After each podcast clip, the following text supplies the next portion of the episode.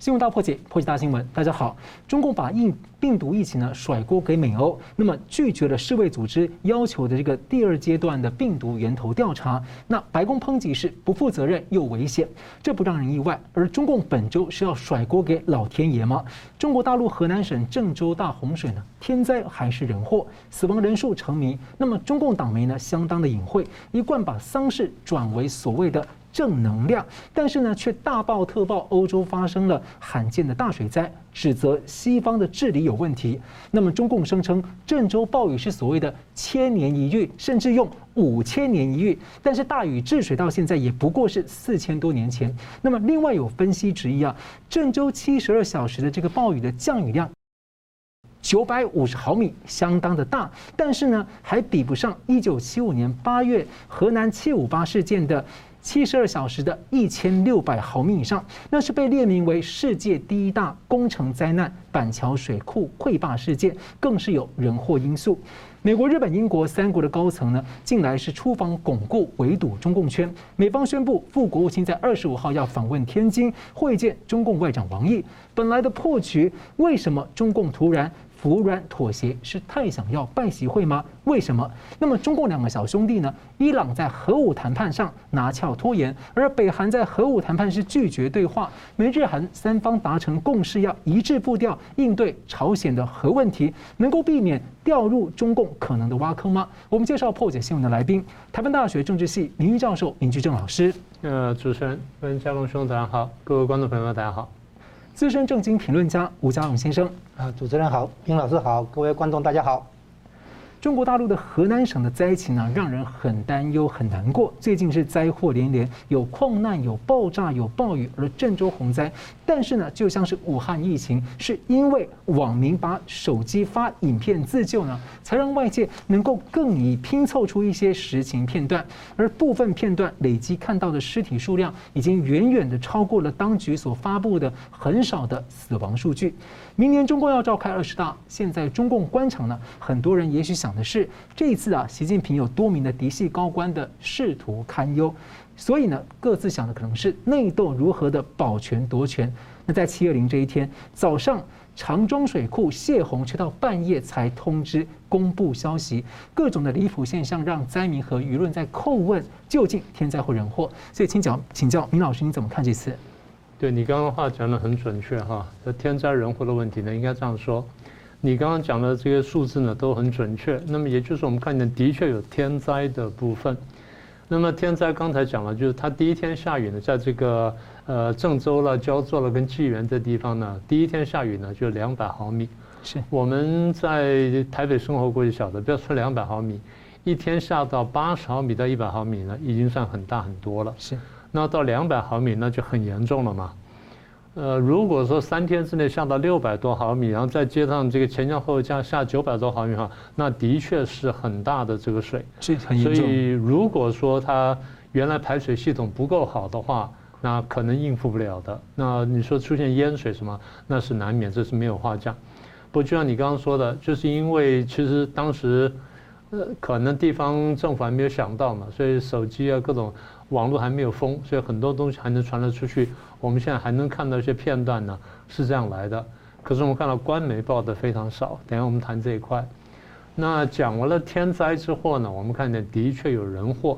也就是说，如果没有人祸的话呢，这天灾呢会发生，但是大概不会那么严重。尤其是在民主国家呢，大概不会这么处理法。啊，等下我们一点点来谈。好，那么你说我刚刚讲说天灾跟人祸，它有人祸部分，那为什么有人祸的部分呢？因为我们看见气象单位呢的确有预警，但是呢，虽然预警完之后，有一些各相关部门呢好像对这预警的反应不够强烈，那么也就是说该有作为的地方呢做的不够明确。譬如说吧，现在我们网网上可以看到的，就光腾讯网好了，网上可以看到的呢。河南省的气象单位呢，从十七号就开始发布预警，他发布了雷电预警、暴雨啦、大风预警。那如果他们消息是对的话，发了一千四百多条。然后暴雨的红色预警呢，发了一百六十二条，很重了。是，一般来说我们地震预警也不过就一条而已啊，他发一百多条了。然后郑州呢，在十九号晚上呢，也向全市的这市民呢，呃，向这些这个先是跟这个应急人员呢，两万多名应急人员发了说五十四万条预警，然后手机简讯说呢，跟着市民呢一万多一亿两千多，虽然人没那么多呢，但跟一亿两千多人次发了这个预警。换句话说呢，他的确是有预警，不是没有预警。那么问题是。该作为的单位没有作为，所以我们都看到说后面有很大的人祸呢，是这样来的。所以我才说天灾当然是有，但是如果说人处理得当的话呢，后面的这个灾情不会这么严重。我们现在谈的是灾情的处理的问题，是我们不谈天灾的问题。是，好，那同样问题请教一下吴老师怎么看？我们现在看到的灾情主要是两大部分，除了一般老百姓啊、农田啊、房子那个哈，第一个部分就是所谓的地铁。它那个水啊，灌到地铁里面以后，地铁居然还在开，这个很，这个是一个很大的人祸问题哈。我先解释一下这个天灾跟人祸这样子。如果有天灾的话，假定你的损失是一百，结果呢，你现在的损失是五百，那多出来的部分就是人祸造成的。所以人祸的情况造成的损害比天灾本身还要严重，而且不是两倍问题，可能是超过两倍啊。那这我们。可能无法避免那个天灾带来的一百的损失，是，但是我们可以想办法去减少那个四百的多出来的损失，所以我们才要谈这个人祸的问题啊。那现在看到第一个灾情就是那个地铁，但地铁它其实可以停止运行，早点疏散旅客，它不是，它一直强制的开开开开到最后实在是开不动了，它停在那边，这个就很明显了，这是个人祸问题啊。这个不是，这不能怪水的问题，你可以早点把人疏散。所以车厢里面的人呢，那个水看到影片里面的水都到胸口到脖子了，外面的水，车厢外面的水还比里面还高，这这个是太太疯狂了哈，这个简直是命悬旦夕哈，随时。台湾也发生过那个纳莉台风淹那个捷运，但是我们就没有这种状况，都有预警啊。那我们现在先不用让我们跟他比了，我们现在是说看他的情形，就是你能力范围内还算你职权范围内做得到的，你可以不要让地铁那个继续开嘛，早点停下来，然后让人疏散嘛。是，这是第一个。第二个呢，当然因为郑州是交通要那个枢纽哈，那个京广铁路在郑州的地方有一个隧道哈，嗯，那个长长达四公里，五分钟内那整个隧道淹掉了。那隧道里面的那个是什么？是四线道来回，总共八线道。八线道的话，那个四公里停的车子，你可以想象，那个是下班时间的话是尖峰，里面都满满的。所以那里面的话哈，估计死亡人数一万人以上。有这么多？就是那个车。是有可能，那个车四公里的车子嘛，是是，那个八线道嘛，哦，那里面车子里面的话，可能都是比如说两个三个人的家人啊什么的，那它那个水淹到那个隧道出口，跟地面平行嘛，整个隧道都淹了嘛，里面的话没有人能够逃逃得掉的嘛，你看看那，你往往想想看，那个隧道里面多少车子，多少人，真可怕。对，所以你可以想象啊，这个是很严重的，这个就是光是我们现在看得到的部分。那一般老百姓的房子冲掉，车子冲掉，哦，那个损失都不计了啊。那这里就说灾情还是确实很严重。然后呢，这个问题就是第一个，当然就是所谓的人祸，一个包括刚刚讲的，你应该在泄洪的时候发出警那个预警嘛，对，发出通知了哈。它其实是偷偷泄洪。那怎么看？怎么来说这一点呢？因为那个地地势是平的。所以，如果你只是下雨的话，那就是积水平平的，它不是。现在我们看到的那个马路上的水哈，是像洪水在做冲一样，人家走过去都会被冲走。不是，那个速度很快，是，那肯定是有比较高的地方水这样流下来，毫无疑问就泄洪了。啊，那后来也知道他们承认有泄洪嘛，而且泄洪可能还不止一个。您泄了十四个小时，就是因为那个从水从地势高的地方流下来，才会到了地街上的时候，看到那个速度很快。如果你只是下大雨的话，那个水就 OK 而已，慢慢的那个流走和积水而已嘛。它不是，它现在不是积水，它是洪水，一直一直在流，一直在滚，车子都会被冲走。你想想看，那不是积水而已。你看看我们台北的话，如果排水不好的话，就积水而已嘛。你不会看到水在那边用用一种速度在那边冲，还可以把把那个车子这样一辆一辆冲走。就算有高低差，速度也不会这么快。你看到那个水的速度，可以知道这不是积水的问题啊。所以总而言之，看起来它那个泄洪处理不当，然后呢？这个事事情出来以后，他的应对处理也不当，哦，所以我们才会说他是人祸超过天灾了哈。嗯，那这里就反映出来一个问题，就是中中共官场的问题，因为他的官员是看上级脸色决定自己的仕途迁升迁，他不是在管底下老百姓的那个好跟坏，他看的是上头。所以呢，他如果让上头发现呢，诶，他他的管区出问题，对他来讲不利，所以呢，他会隐瞒。哦，所以因为官员这个，然后官员地方的看省级，省级看中央，一直往上看，他到中央呢，本来大家看习近平脸色，问题是习近平不是民选的，哦，他不用去管一般老百姓是什么反应，因为他不用被老百姓来检验，啊，不像我们总统大选的时候，你做的不好，可能就不能连任，哈，有有这个问题，所以他整个官僚体系里面。这个表现跟诱因之间是有落差，因到理论上你表现好，你才会有升迁的这个啊结果，这个诱因嘛哈。结果他们现在的诱因是因为上面提拔，是，所以整个官僚体系是往上看，不是往下看，所以跟民选体系不同。我们谈民选体系的话，县市长也好，还是中央的部长级的作为也好，对，他们最最后这部长的话虽然不是民选，但是最后看上去的话是总统，总统要选的。总统要看老百姓的民调的反应啊，怎么样？一每一个政策都要看民调的那个反应，所以我们会重视底层的那个，所以我们把它叫做 feedback，有个回馈。所以第一个呢，官员的这个体制哈，他的诱因跟他的绩效其实没有没有连结。第二件事情呢，很自然的就会争功诿过，有功劳要抢，有过错要甩锅，要推推卸啊，就是要推卸责任哈。然后再来呢，他在他自己的职职权范围内，他不想承担责任。比如说他为什么偷偷放、偷偷泄洪？如果他提早宣布泄洪的话，听说有一种情况就是，到时候任何损失，老百姓都要求你赔偿，而是你泄洪的。所以他偷偷泄洪，在大雨的时候一起泄洪的话，好像比比较不会被察觉。啊，结果雨下个不停，洪也泄个不停，结果出事情。嗯。啊，所以你可以看出来，他这个体制、官僚体制的运作出大问题，不是只有水那个水利工程的问题，结构性的。对，就是说。他怕承担责任，说我如果宣布泄洪的话，到时候责任我来担，我我不不干不干这样子。嗯，好，再来呢，很严重的严很严重的一件事情叫做隐瞒讯息。是，如果他早一点告诉老百姓这个地方有泄洪的情况，你们要啊准备移转干什么？或者说现在水位呃洪水怎样怎样？就是他如果不要隐瞒讯息的话，说不定很多人不会在措手不及的情况下被水冲走了，房子被水淹了，干什么干什么？嗯，这个情况呢，大家回想一下。跟疫情的处理是不是很相似？对，疫情它也是隐瞒、压抑，好像不要把事情表面化哈，好像这个对，你看看你是地方的官员也好，部级呃地方级、省级还是中央，你各级官员都不希望这个事情哈揭发出来以后对他自己不利，所以呢就是隐瞒，再来呢推卸责任，啊是这样子，所以呢现在看出来这整个官僚体制的问题，不是今天这一件。哦，去年的那个疫情，去年的长江不是流域也不是也也是大水吗？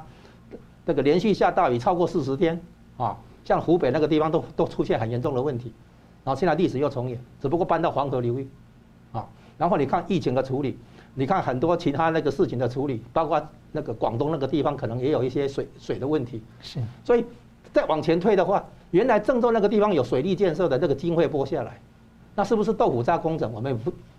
可能也是觉得需要去了解一下，所以呢，你可以从方方面面各种角度来看，为什么我们说这个是人祸？是因为官员的表现跟上面的期待、跟老百姓的需要没有好好的连接，这是一个失灵的官僚体系。是，好了，先感谢我们休息一下，我们继续回来谈一下这个郑州洪灾里面的一些人祸的因素和责任。第二个是说，为什么中共突然在外交上向美国服软？我们休息一下，马上回来。欢迎回到新闻大破解。七月下旬的这个河南的郑州大水患呢，中共是强调天灾问题，或气象单位看来是做出了一些预警，但是为什么酿成这么大的灾害？水流速度异常的惊人，那地下铁的问题，还有多条的隧道淹没的问题，那有这么多的这个问题呢，还没有讨论到周边城市跟乡村的灾情，所以我们先请教一下明老师，你怎么看当中的一些人祸因素跟责任？呃，刚才其实吴老师也讲得很清楚，我就补充后面一些我们的观察哈。呃，刚刚我们不是提到说之前就有预警嘛？我们现在回头看一下郑州，郑郑州呢，早在七月十九号晚上的时候就已经发出暴雨红色预警，那之前就有橙色跟黄色预警。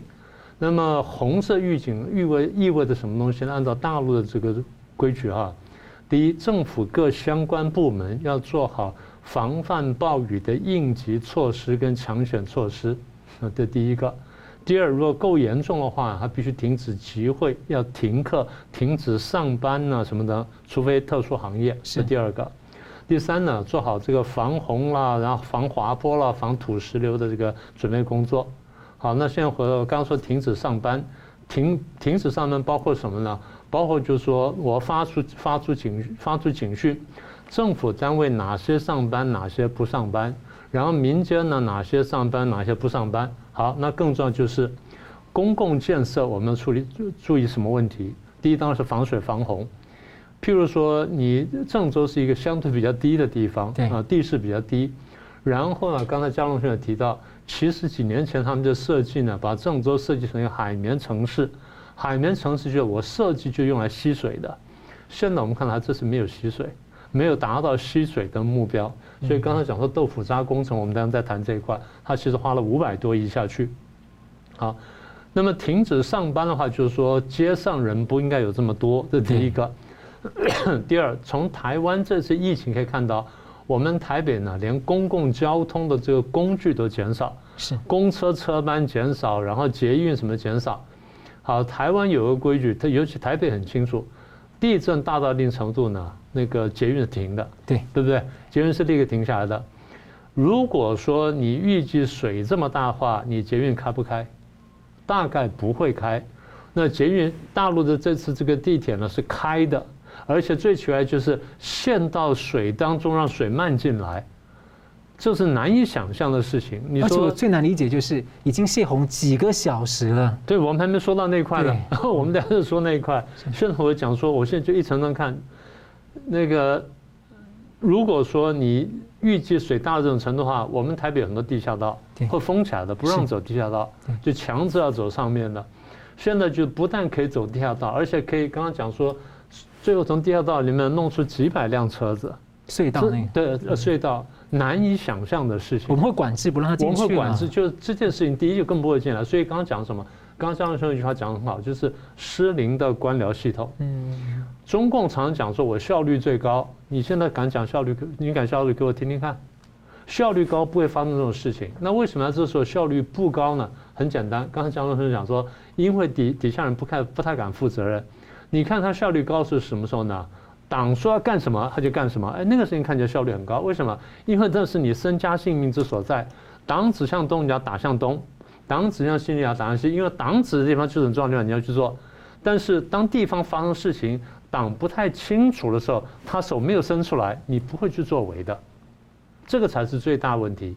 也就是地方官他的那种迟钝啊，跟那种不主动作为。你说啊，你怎么不主动作为？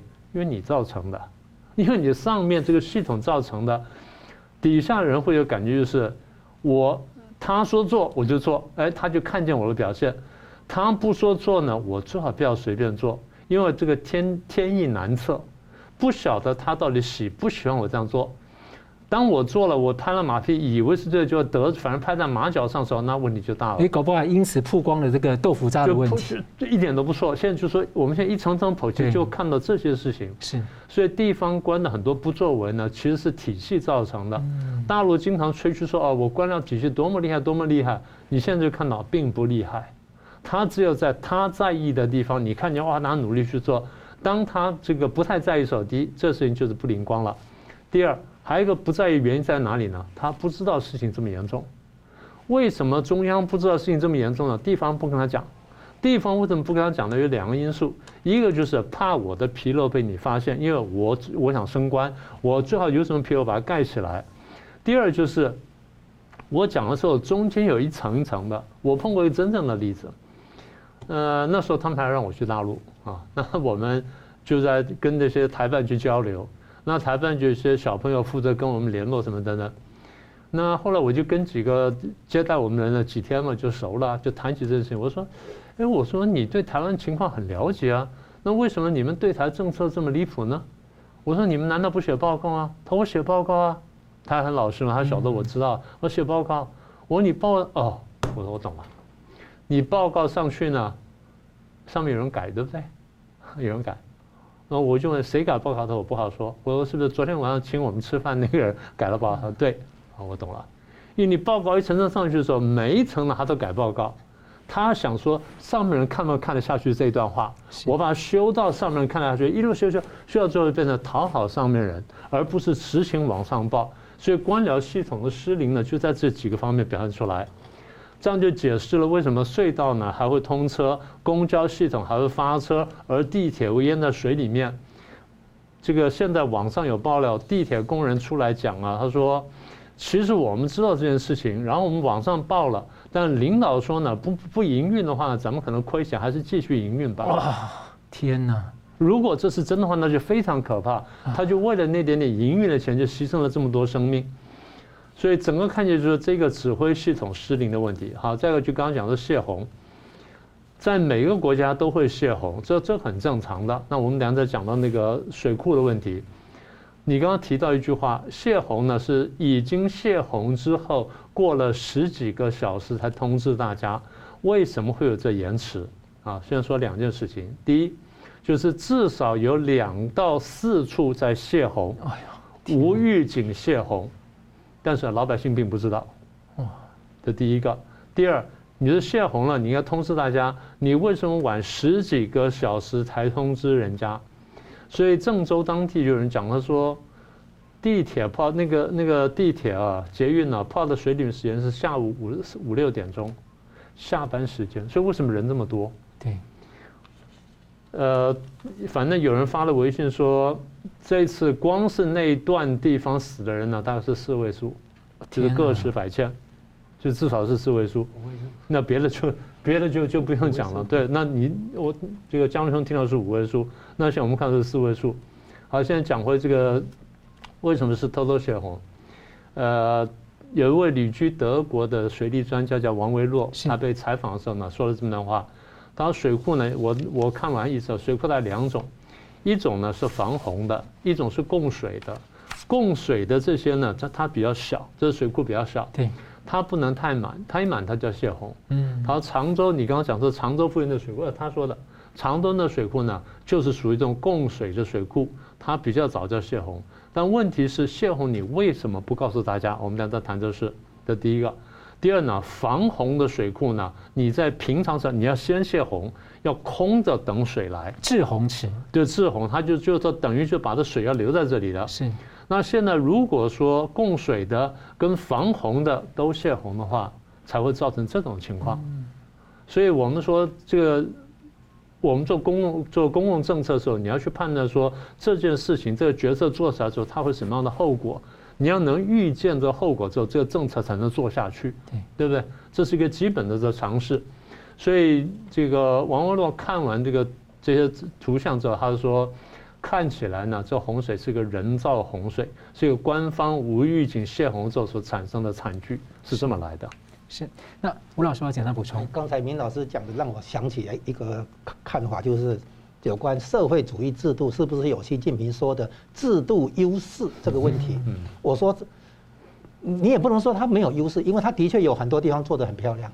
但是，他所说的集中力量办大事，哈，是属于事。我们用我们的话来讲，叫事务官这个层次。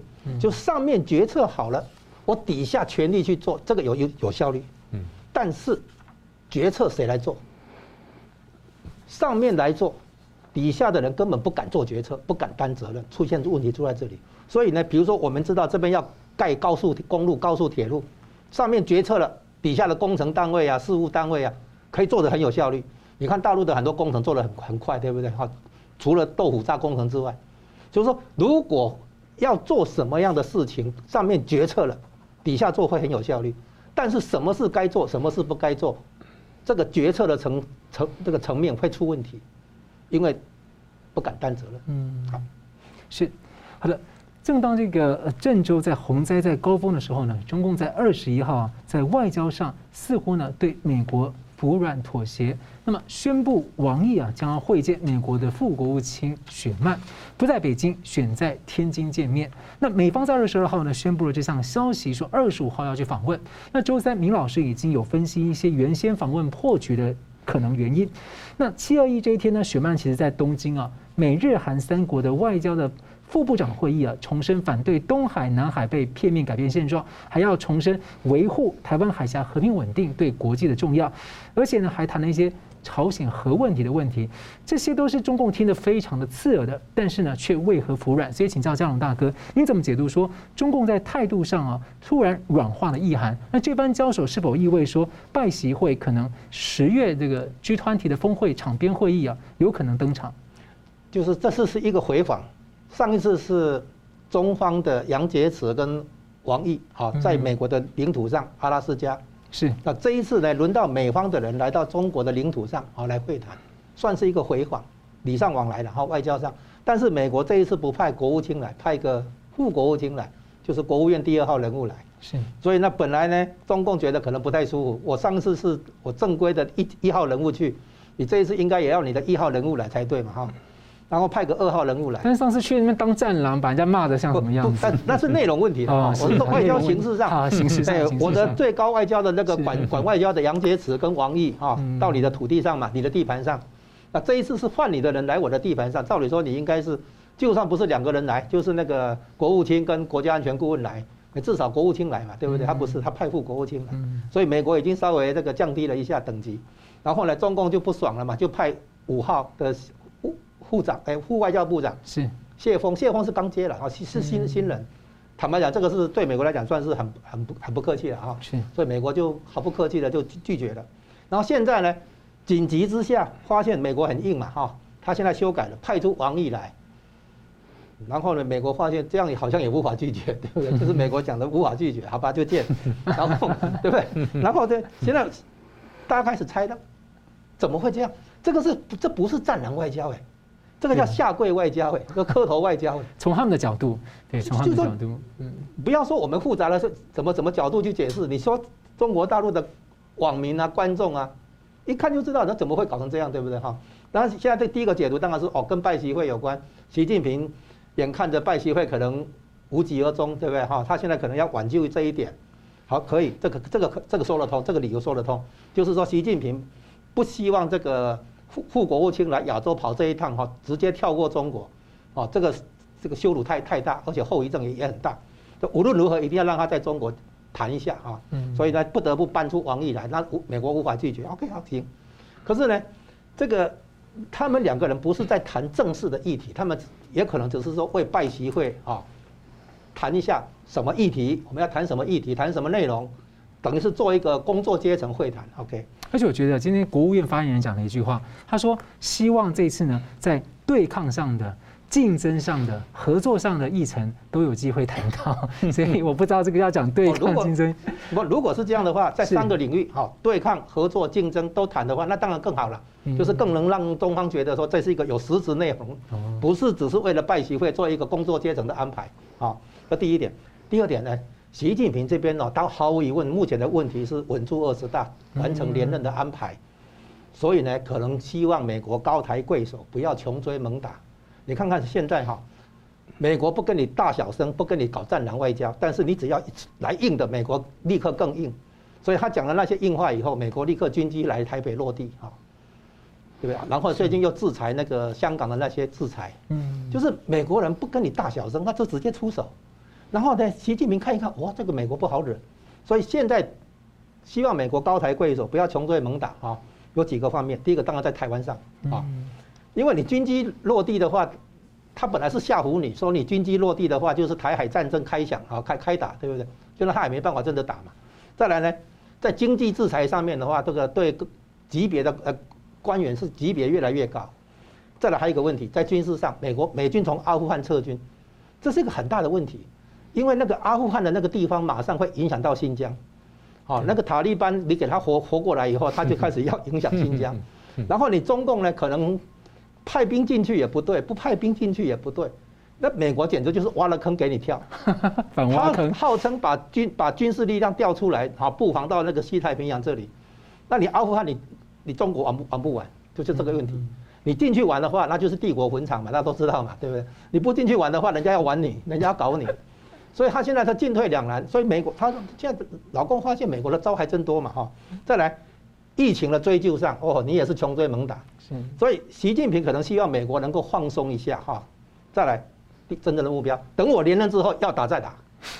所以呢，习近平短期内不需要跟美国再硬硬碰硬下去了，因为他现在搞搞定他的二十大最要紧，搞定二十大之后，你要打奉陪好再来玩都还来得及。所以估计从这一步开始的话，习近平大概就是准备跟美国这个示好，啊磕头，啊甚至于下跪。总而言总而言之，就是撑过二十大。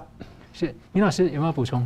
呃，示好会了，但磕头下跪他可能很很难去很难去开二十大，我猜是这样。我上次讲，我说美中一定要谈，那问题是什么时候谈，这个还不确定。那现在说要谈了，为什么呢？双方都有意愿。对中共来说呢，我一定要去谈一下这个贸易协定，那否则很危险。那更不要说双边关系了。对美国来说呢，他也需要去检讨一下贸易协定，我们到底能不能走，嗯，能走到什么地步？所以一定要谈。所以我说双方意愿都在，那只是什么条件去谈而已。所以现在突然间情势急转直下呢，除了刚才江荣松分析我非常同意之外呢，应该是有暗盘，暗盘应该是有暗盘。我们现在很难猜到暗盘是什么，但我们要小心。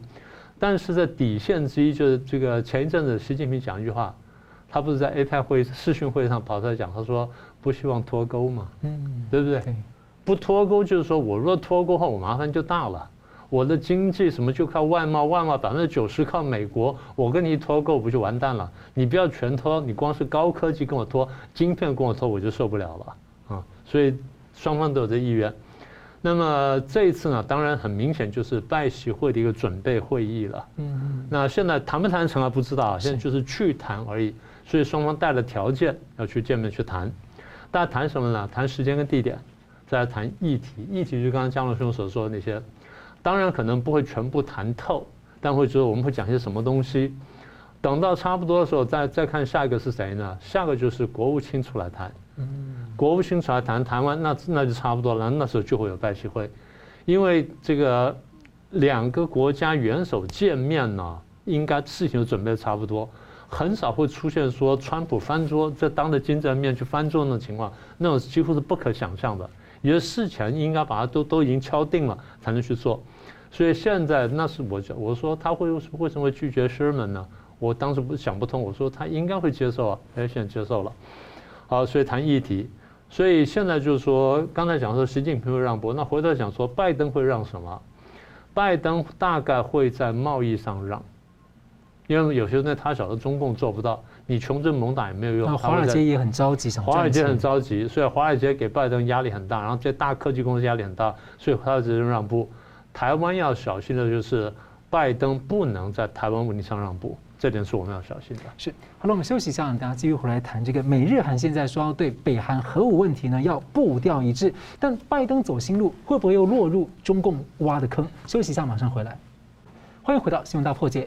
美国、日本、英国三国的高层呢，正行走多国，似乎要加固加深对中共的围堵圈。那么，副国务卿雪曼呢，要访问日本、韩国、蒙古，要加码中国。那么，美国国防部长奥斯汀呢，今天二十三号启程访问东南亚，包括了新加坡、越南、菲律宾。那么，英国的国防大臣呢，是访问了日本来会谈航空母舰的联合演习，而且承诺要常态性的部署军舰在印太区域。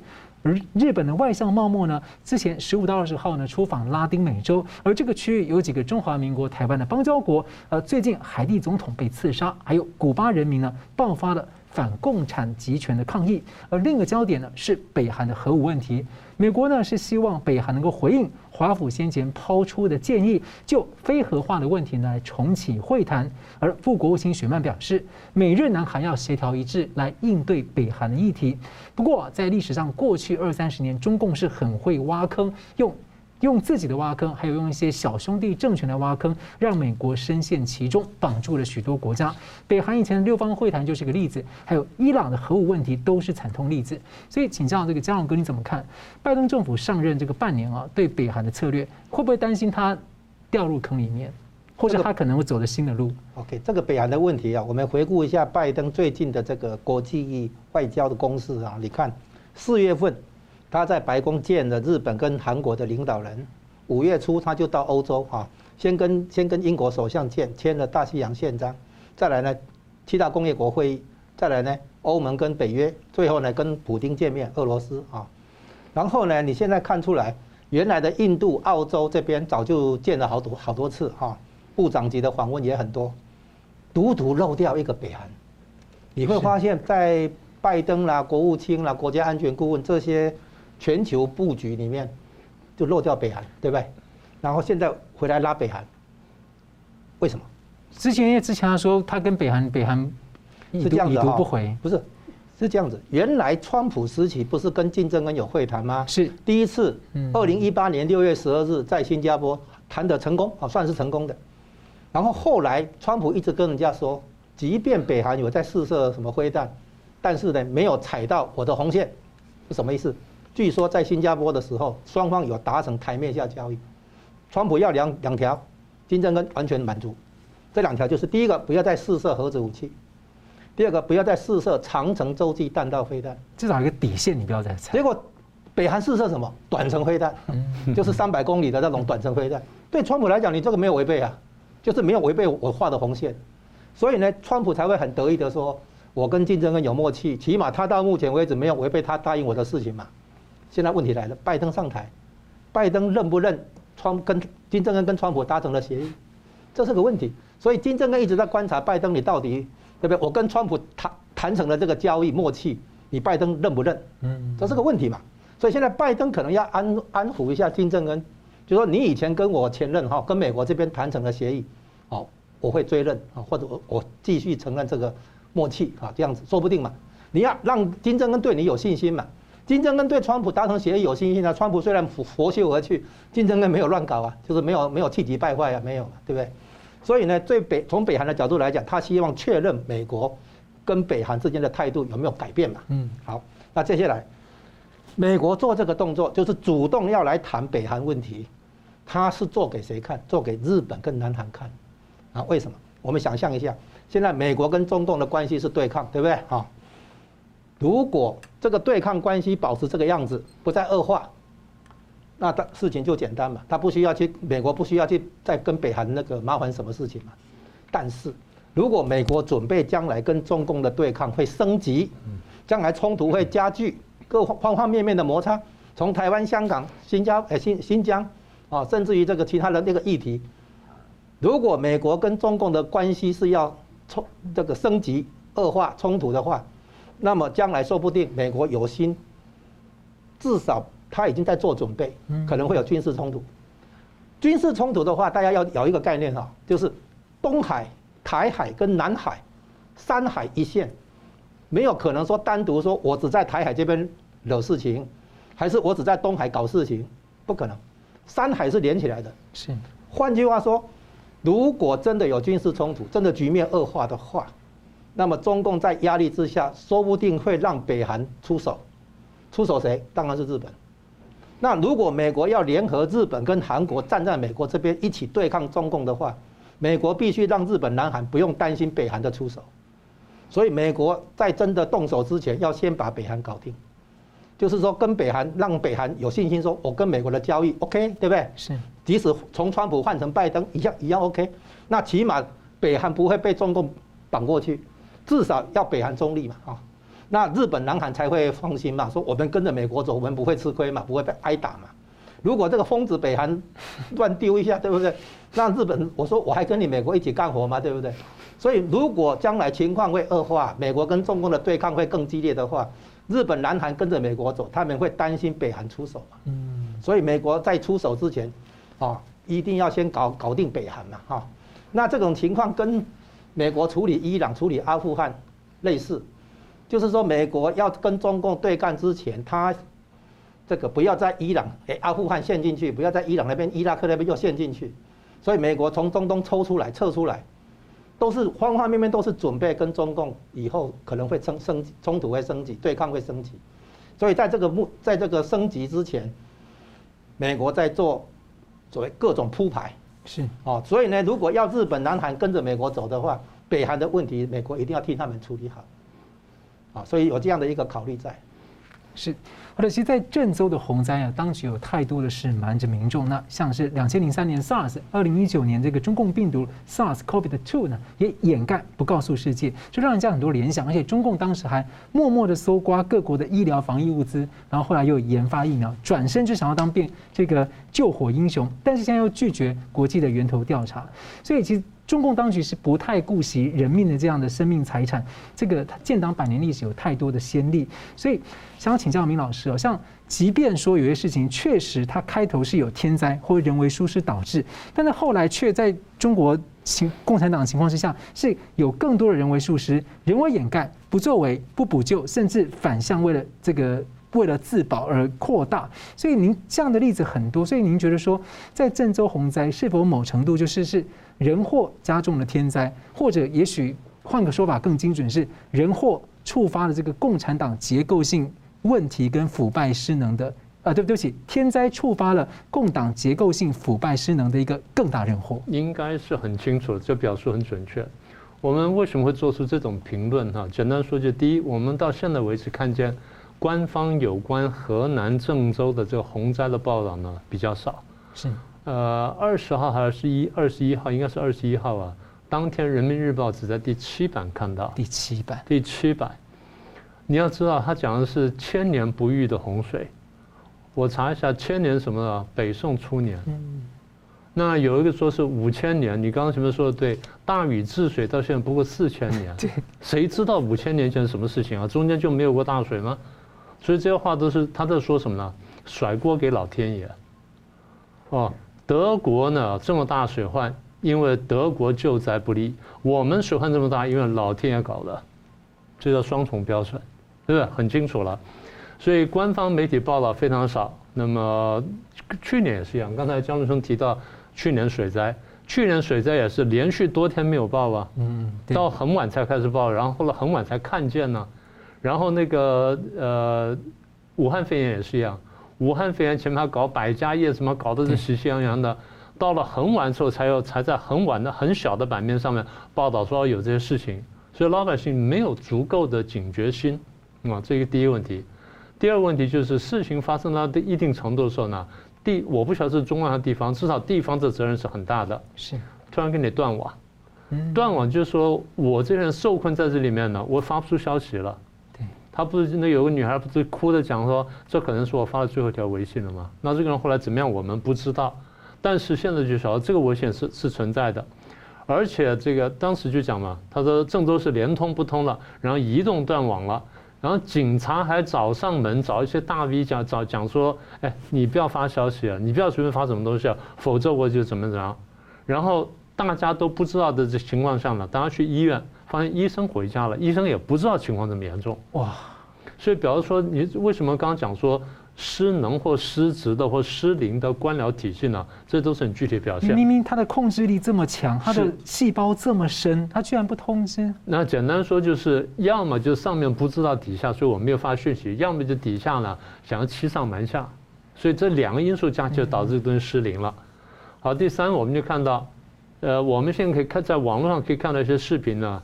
现在已经开始慢慢减少，过一段时间我们可以保证几乎就看不太到了。然后相关的消息啦、微博的通话什么的，大家都慢慢删掉了。啊，这第三点。第四点，我们现在初步看见他开始追究不当言论，已经有人在网上道歉了。啊，我们那时候发了什么不当言论了？以后我们要更加小心了。但他妈是对的呀。大家想想看，这两年大陆发生事情，李文亮这个人大家还记得吗？这叫吹哨者嘛，对不对？吹哨者就是他在最早发现说有问题，他不确定什么，然后他在他的那个微博上跟朋友上面讲说，通讯上讲说，哎呀，就有这好像有 SARS 出现了，请大家注意什么。结果呢，他被警告，然后最后呢，然后被要删除，然后最后被叫到警察局去训话。吹哨打压吹哨者是中共一贯的这个这个伎俩啊，这是第一点。第二点，你说打压吹哨者，你后来有很完整的报疫情吗？大家看到美国老老实实报说每一周怎么样，每一周伤多少死多少，然后得得病多少多少多少。中国大陆有报吗？给你的数字都是不可靠的。大家看到那个时候不是他说哎，武汉没有死多少人吗？我们跟大家算说起码几十万吗？我们怎么算出来的？第一，这个有人打电话到武汉当地这个殡仪馆去问了。第二呢，看见他们调方舱焚化车进去，这些东西它本来都是炫耀用的，就后来被我们倒算出来说哦，大概死多少人。第三呢，当时去买那个叫骨灰罐，送了多少进去？然后第四呢，就是过了一年之后呢，老百姓要去就是清明节要去祭灶的时候，买不到黄花白花，然后呢去祭难的地方呢人山人海，那表示死的人绝对不是官方讲那么几千人，就算全国死了几千，全部死在武汉的话，他也不会到这种规模。好，所以疫情不报，然后再来就是呢三微信上对话，所以所有的处理灾情的这些做法如出一辙。所以你一开始问说是不是几十年没有变？对，就是这样子。这个政权就是一个欺骗老百姓、压迫老百姓的这么一个政权，从头到尾这样，他没有改变过。那觉得比较危险，就是说取得讯息的渠道渠道，尤其是老百姓。一般来说，在自由社会里面，大家只要不侵犯到刑法的话，那那个言论是到处跑来跑去的。我们在网上啊，在我们手机上可以接到各种各样的讯息。所以有的时候我们为什么不乱传呢？因为我们不确定说这讯息是不是真的，或者要不然就我我传就是说传过很熟的朋友说，这个你不要乱传，我看到了你参考一下，然后你自己去用就是了。所以大家有这么一个分寸。当然如果说我犯了法律，那我得受法律制裁，那是没有话说。中共不是，中共是我管你三七二十一，我先把你封掉，先把它断掉，这样就导致一个很严重的结果。我们刚刚讲过。很多人其实啊，官方没有发讯息，官方发讯息，我们依赖官方讯息；官方没有发讯息的时候，我们依赖什么？朋友之间这这传递讯息。所以朋友传递讯息是补充官方的不足。这个就讲说，到底这些责任呢，是全部要政府来挑呢，还是分一部分给社会？就是大政府还是大社会的问题。好，那这样就是，如果政府不给正确讯息，甚至像你刚刚讲的。泄洪了，还过十几个小时才告诉你泄洪了，那洪水都已经过去了，你现在才接到说啊要准备去抗洪，那事情都已经发生了。那么，如果说你从官方这边得不到准确讯息，然后私人的讯息又被官方封掉，那最后你怎么办？所以就出现这种情况。那更可恶就是，那个时候在官方上我们看到什么呢？官方大幅的报道说，德国水灾多么严重，欧洲水灾多么严重，意大利水灾多么严重。然后最后讲说啊，中国的水呢比德国大什么的，他意思是说什么呢？我们反过来先这样讲哈，我问你啊，如果在中国媒体上面看见大量的德国水灾报道，你已经蛮惊讶的了。对比之下，你发现说中国这个媒体里面只报德国，没有报中国，你觉得它掩盖？对不对？好，我反过来问你：如果你在德国报上面没看见德国水灾，你看见都中国水灾，你觉得这德国媒体怎么了？你看他们翻脸了，荒唐了，对不对？骂死了，骂死了。可是在中国，大家不觉得怎么样？大家不觉得怎么样？大家觉得说对，报德国是对的。那居然台湾有人也也觉得这样是对的，那不是荒唐了吗？哪一个国家的媒体或者政府不先是服务自己人民的呢？是不是这样的？所以我们常常讲说他是假装对你好，然后呢还去嘲笑别人来证明说我比较好。好，先回到我刚刚讲第二个话题。这个有一个消息发出来说，呃，中国的水呢，这个就是落雨啊，什么情况比德国严重的多。所以换句话说，中国落水这么严重，但中国灾情没有德，这是媒媒体宣传啊。中国的这个落雨啊，这个降水的这个比较多，德国降水比较少，就德德国灾情这么严重，中国灾情不那么严重，所以证明什么呢？中国比较厉害，中国赢了德国，这这是官方想给大家的讯息，中国赢了德国，这第一个讯息。第二个讯息是中国为什么赢德国呢？因为有中国共产党的领导，他是要说这句话，这才可怕。所以所有的事情，我觉得问题就出在这里。他去这个闻过是非就算了，最后他把人民的丧事当成他的喜事来办。我们刚刚举的这个疫情的问题也好，去年水灾也好，今年水灾也好，或者说你说说那七五水灾也好，所有的处理模式都是一样的。你不觉得政府出问题了吗？好，节目最后我们请两位用一分钟总结进讨论。我们先请下吴老师。现在我们看出来，中共。这个处理水灾哈，还有其他的那个天然灾害里面有人祸的问题，啊，就像我刚才提到，这里面看出来整个官僚体系失灵了。是。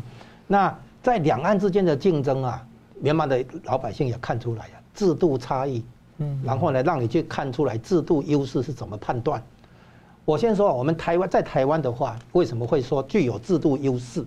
是这样子，我们的政务官是做决策的，是，他有权力、有分立、有制衡。国会有监督，中国没有这一套，第二个，在事务官这个层次，你的执行是有考核的，你地方上也有议会在监督。对，啊，然后呢，有我们有地方的选举，也有中央的选举，所以呢，政务官、事务官都会面对选民的这个投票、选票的这个。回馈，而且如果你乱搞的话，事务官可以拒绝我跟媒体爆料，让你政务官下台。就是说，事务官强调执行，执行有没有效率，对不对？政务官做决策，决策的话是有没有效能，就是 effectiveness 有没有方向有没有对啊？是你不能在错误的方向上表现得很有效率。嗯，哦，那所以我们现在发现，台湾的制度优势在于大方向是对人民负责，不管政务官还是事务官，都要接受人民的这个检验、监督跟检验。是啊。然后呢，在民主制度下，我们会看出来，就平时吵吵闹闹，但是呢是公开跟透明，信息透明。然后呢，做到一个什么情？就权责相符，有权力的人也必须背起责任，不能甩锅。是好，这样的一个制度优势，会让你看出来，台湾在防的对抗疫情方面，在健保方面，在这个教育方面啊，在于许多的建设方面，其实都看出来背后是制度优势。然后最后还有一个地方差别，就是人民的政治认识。现在中国大陆的老百姓要看出来共产党到底问题在哪里。如果还接受共产党那一套宣传，哦，以为中共的领导很很棒、很很赞，这是荒唐了哈。这么多的问题，这么多的人命哈，这么多的那个损损损失，还不讲说以前那个什么大地震哈，四川的大地震还是更更古老，天津的大地震，嗯很多的天灾背后都是庞大的人祸。是，然后人祸的问题在于官官员对整个官僚体系的运作失灵，在于上面的那个监决策跟监督也失灵，这样的体制最后只能把这个老百姓的损失当做那个不得已的这个垫背一样哈，就是我顾不了那么多了哈，死人就死人吧，变成这个样子。所以有人说了，共产党挟持了十四亿人民，现在人民要觉醒哈，就是大陆上的老百姓要看懂这一套。政治认识的水平要拉上来，不能被共产党的宣传洗脑了。好，是米老师。呃，我很同意刚才姜文生讲的哈，我就补充一下。那第一呢，这个的确大陆表这次展现出来呢，是我让我们再一次看到这种制度本身的失灵，或者官僚体系的失灵。呃，标题讲的很很对啊，人祸加重了天灾，天灾是有，但是如果没有人祸的话，不会到那么严重。这第一点。第二点，我们接下来就要看他怎么救灾，怎么抚恤。大陆的网民呢，已经在网络上讲说，德国的这个水灾呢，德国政府发钱了，发多少多少钱已经发出来了。啊、呃，看看大陆这次发不发钱，怎么发法？去年如果我们没记错，去年是没发钱的。去年甚至没有一个高阶的省级官员出来慰问，我们新闻上没看到。我们看这次会不会有？然后这次唯一差别就是习近平比较早讲话。去年呢拖了很久才讲话，所以救灾抚恤呢是一个政府基本上做的事情。再一个，我们需要观察重点就是后面的新闻怎么处理。我们前面讲过，中共老是把人民的丧事当成党的喜事来办，这次也不例外。我们这次看到做了什么地步？这第一点。第二点呢，他们的新闻还会再带风向，我们看他带什么东西。第三呢，会开始甩锅，我们看他这次再甩到哪里。一个说法是我们干的。啊，说是台湾美国美国给了台湾气象武器，然后美国军机刚落地没两天，他那边就就发生了。嗯，你为什么不说当初大禹治水没治好呢？呃五千年一遇的洪水嘛，那是大禹的问题嘛。说看你怎么甩锅法。然后第四个部分我们真的要注意呢，就是权力斗争。啊，二十大很快就要开，然后照规矩呢，权力斗争现在会开始。所以大家会争政治局委员的位置，争政治局常委的位置，然后会争总理的位置。总理当然不是明年决定，是后年的这个呃两会会决定，但这些都得安排。所以这些呢会连续出手。所以这是楼阳生呢，就是呃河南省委书记楼阳生呢会不会出事？然后那个呃郑州的市委书记会不会出事？我们等着看。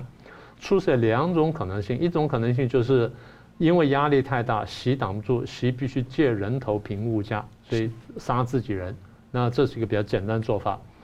那比较惨烈的做法就是敌对派系呢去杀习，然后习要去保楼，然后这个地方会发生比较大的冲突。那比较更危险就是习在保楼的同时呢，有有自己人要去斗楼，因为他要这个位置。所以这样会变得变得非常变得非常大。所以这几个方面呢，就是我们往后呢，大概几个月呢，甚至一年之内需要观察的方向。是，好，我们非常感谢两位来宾精辟的分析，感谢观众朋友的参与。新闻大破解，我们每周三五再见。